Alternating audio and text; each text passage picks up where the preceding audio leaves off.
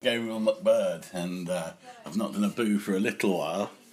Now, um, yesterday I went to um, bingo, which is a terrible admission in itself. No, it was uh, Aquabats, a blind group that do um, sort of braille bingo. and anyway, as well as bingo, uh, at which during which I won one line, so uh, got a pound.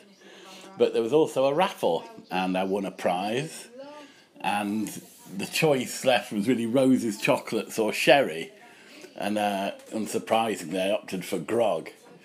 Now, um, I've done a bit of scanning, and uh, it turns out I think that this is Tesco medium dry sherry.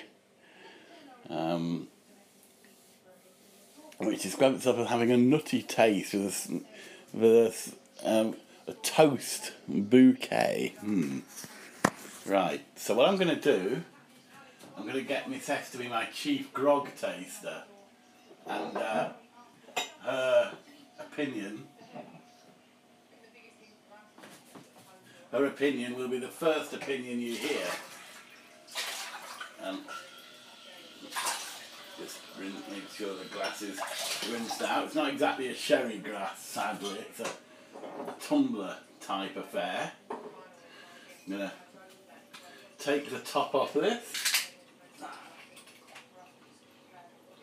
Mm. Doesn't smell too bad. Huh?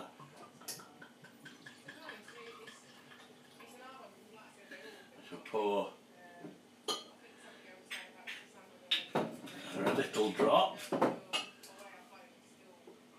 and recorder in hand.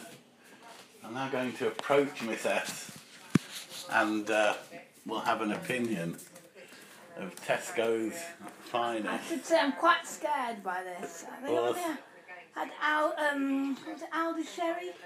Yeah, I don't think Aldi, well, Aldi Sherry's not great.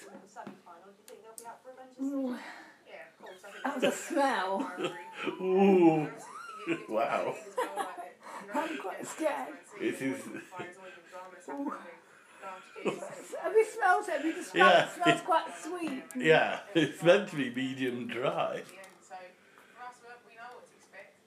I'm gonna get some myself once I've heard your opinion. Well, no, if you want, you can bottle your opinion up, and then we'll come. To, this. You can back. you can't drink it, Oh Why, no, that's it- horrible. is it? Ugh.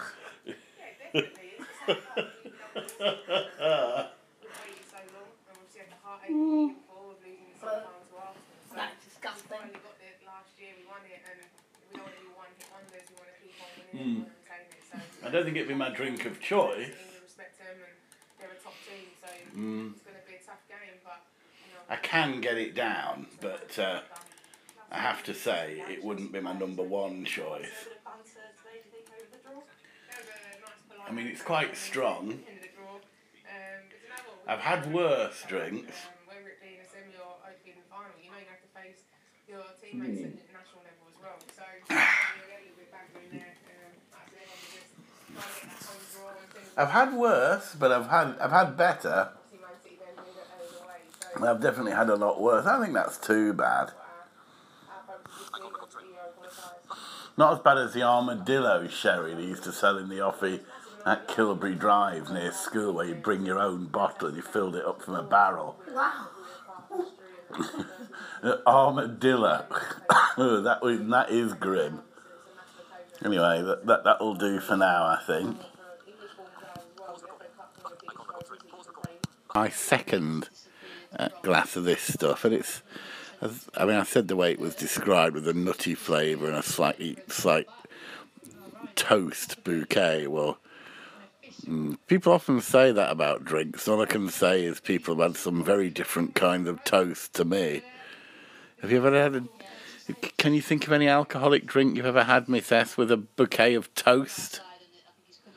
Bouquet of toast. No, um. One wine that tastes a bit smoky. But Yeah, I've had wines that taste smoky, but again, the idea of smoked toast, I really quite like the idea of, but it's never come my way. um, It's toast with smoked ham. I've had beer that tastes like smoked ham, um, but no. Was that the Tina Festival? Um, no, um, it's called Rauch beer, which is smoky kind of beer. It was, uh, I've had it in Germany, and I've also had it. I've had it somewhere. I've had Rauch beer somewhere else as well. I know, possibly in Liverpool. Quite liked it anyway. Quite unusual kind of flavour. Anyway, so this, how can I describe? It's, it's it is sort of sort of. I would say it's slightly sweeter than medium dry. This sherry really. Um, it's not bad. It's the kind of splosh that people often give you when you go to a wedding reception. Really, you know, it's hardly no ends, no expense spared. But uh, you know, if it, if I was pushed, I could probably yeah, I could shovel a bottle of it down if there was nothing else. It did, as I said, come courtesy of a raffle. So yeah, I've got no complaints myself. But you heard Miss S's reaction to it. It was a, a reaction of violent dislike, I would say. Um, with that, I'm going to post this this boo.